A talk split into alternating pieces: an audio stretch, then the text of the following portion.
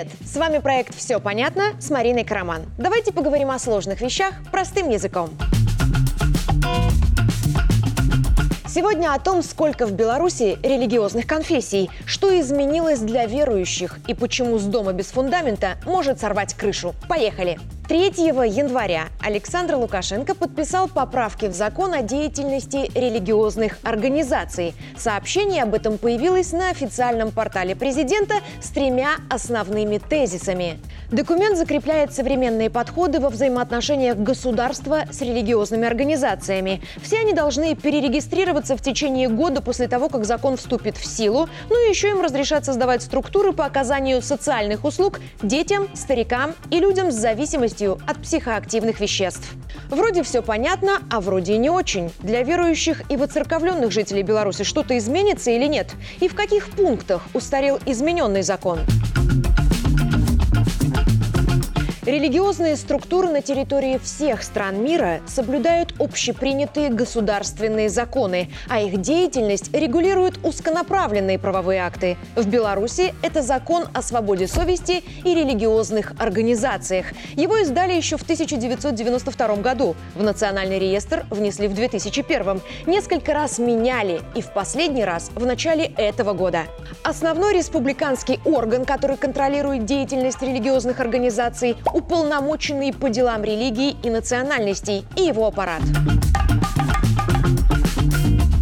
В упомянутом законе прописано, что религиозными организациями в нашей стране признаются добровольные объединения граждан или религиозных общин, объединившихся на основе общности интересов для удовлетворения религиозных потребностей, а также монастыри и монашеские общины, религиозные братства и сестричества, религиозные миссии и духовные учебные заведения. То есть любая религиозная община – юридически религиозная организация. Община простым языком – это группа верующих, которые, как правило, живут в одной местности и ходят в храм недалеко от дома. Если локация большая, агрогородок и его предместье, например, в ней может быть несколько храмов одной общины – чтобы создать общину, должны собраться не меньше 20 жителей местности с председателем. Как правило, это священнослужитель. И обратиться в исполком с заявлением. Его будут рассматривать местные органы власти. На определенном этапе понадобится согласование с уполномоченным по делам религии и национальностей. И время спустя, если документы оформлены верно, местные власти регистрируют религиозную общину. Это, кстати, всегда юридическое лицо. И обновленный закон изменит здесь некоторые нюансы. Right Раньше одна и та же группа людей могла кататься по разным регионам и регистрировать в каждом религиозную общину как новую. Могло случиться так, что на бумаге представителей религиозного направления 200, а по факту 20.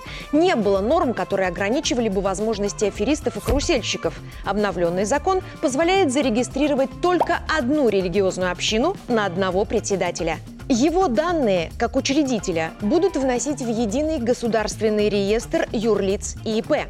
Сведения обо всех прихожанах, которые подписали заявку на регистрацию общины, тоже зафиксируют. И во второй раз у этих же людей зарегистрировать общину в другой местности уже не выйдет.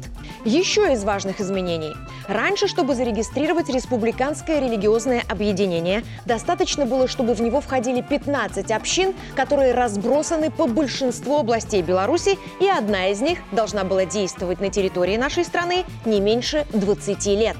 По новым правилам республиканское религиозное объединение можно будет зарегистрировать только если в его составе не меньше 15 общин. Они есть в каждой области страны, и одна из них действует на ее территории не менее 30 лет. Эта норма позволит оградить живущих на нашей земле людей от деструктивных организаций, которые пытаются выдать себя за религиозные.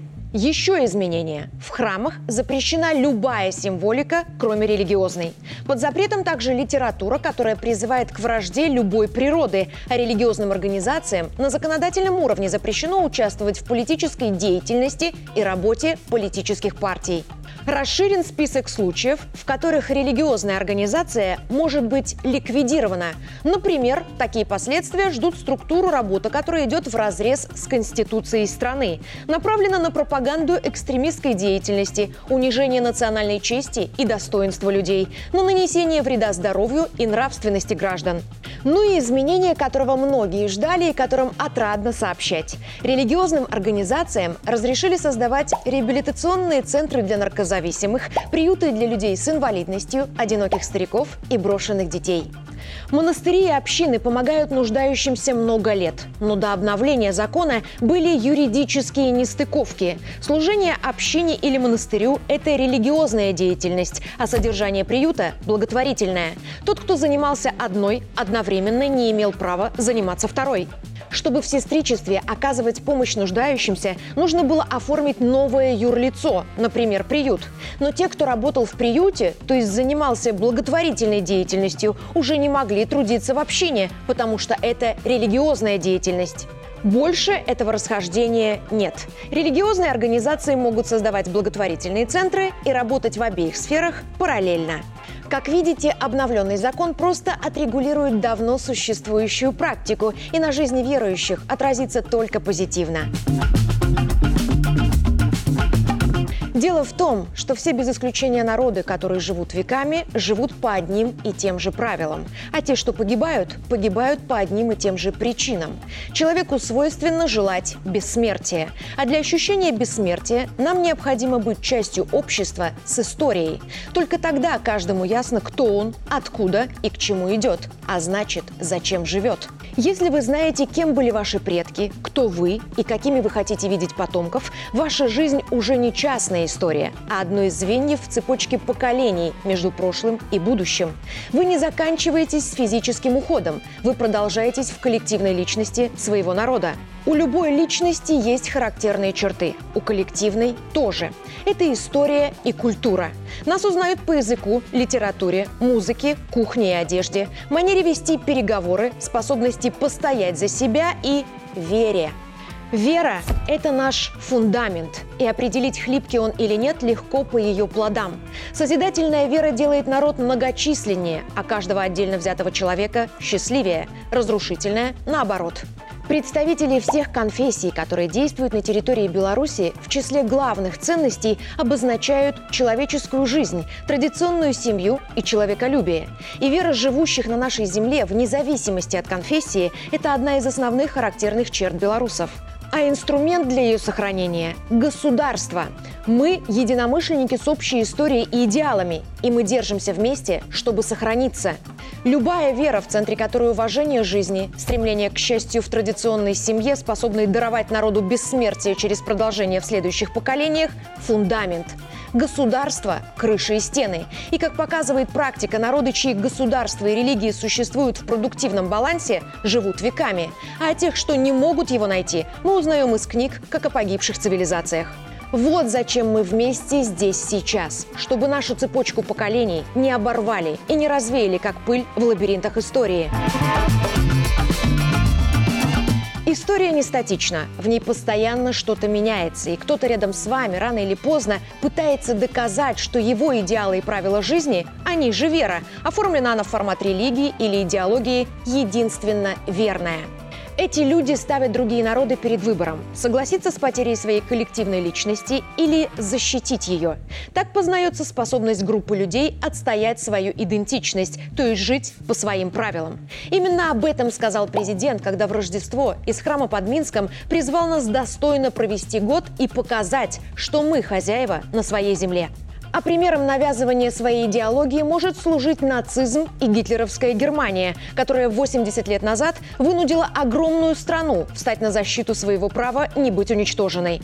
Тогда Третий рейх проиграл, потому что схлестнулись вера в превосходство одних над другими и вера в бесспорную ценность человеческой жизни и право продолжать свою историю. Помните, выигрывает тот, чья вера основана на созидании. Сейчас не 45-й, но людей, которые хотят заставить всю планету жить по своим правилам, меньше не стало. И они не тушкой так чучелом пытаются пакостить в нашем информационном пространстве. Перед Новым годом по стране прошли акции заботы о стариках и детях. 1 января героинями новостей стали мамы, которые родили малышей в новогоднюю ночь. Оба ребенка, появившихся на свет в первую минуту 2024 из многодетных семей. У одной мамы девочка стала третьей, у второй мальчик – десятым. Такие герои первых полос не способствуют разрушению государства. В Рождество 25 декабря и 7 января храмы были заполнены людьми. Над городами летели хоровые песни, семьи везли на санках малышей к причастию. И случайно ли в это же время в определенных ресурсах шутками и прибаутками выходит серия материалов о том, как это непрогрессивно хотеть много детей, какими грязными развратниками были наши предки и как много люди нашей страны пьют эти помои обрушили на головы неискушенной аудитории, чтобы вытряхнуть из нее свет, которым каждый человек неминуемо переполняется, если его окружает мир, где настройки радость, добродетель и целомудрие установлены по умолчанию. Воцерковленные люди называют это благодатью. Тем, кто еще молод и принимает любые спекуляции за чистую монету, решили внушить, что такой мир не для них, что они не заслуживают благодати по своей природе, якобы переданной им предками.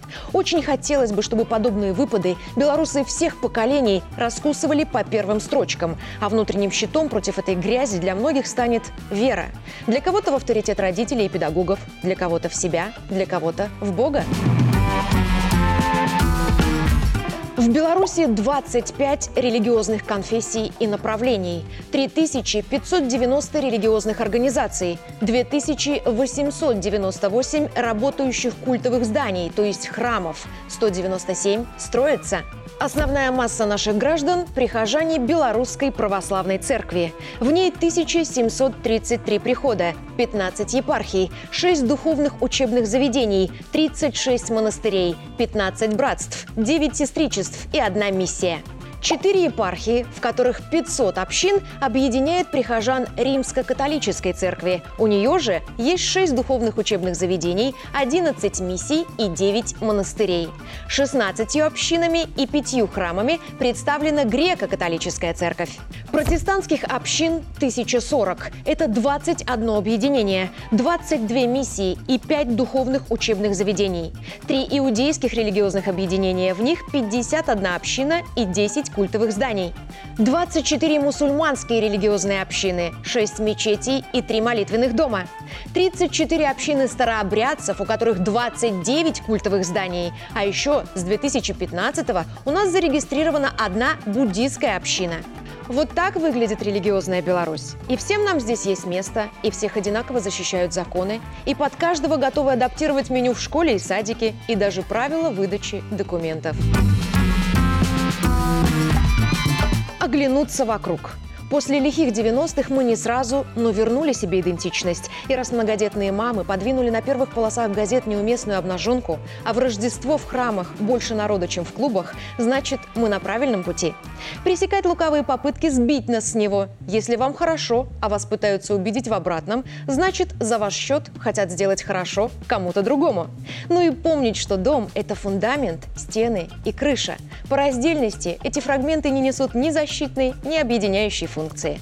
Я Марина Караман, и что запаковано в измененный закон о религиозных организациях, мы разобрались. Все понятно. До встречи!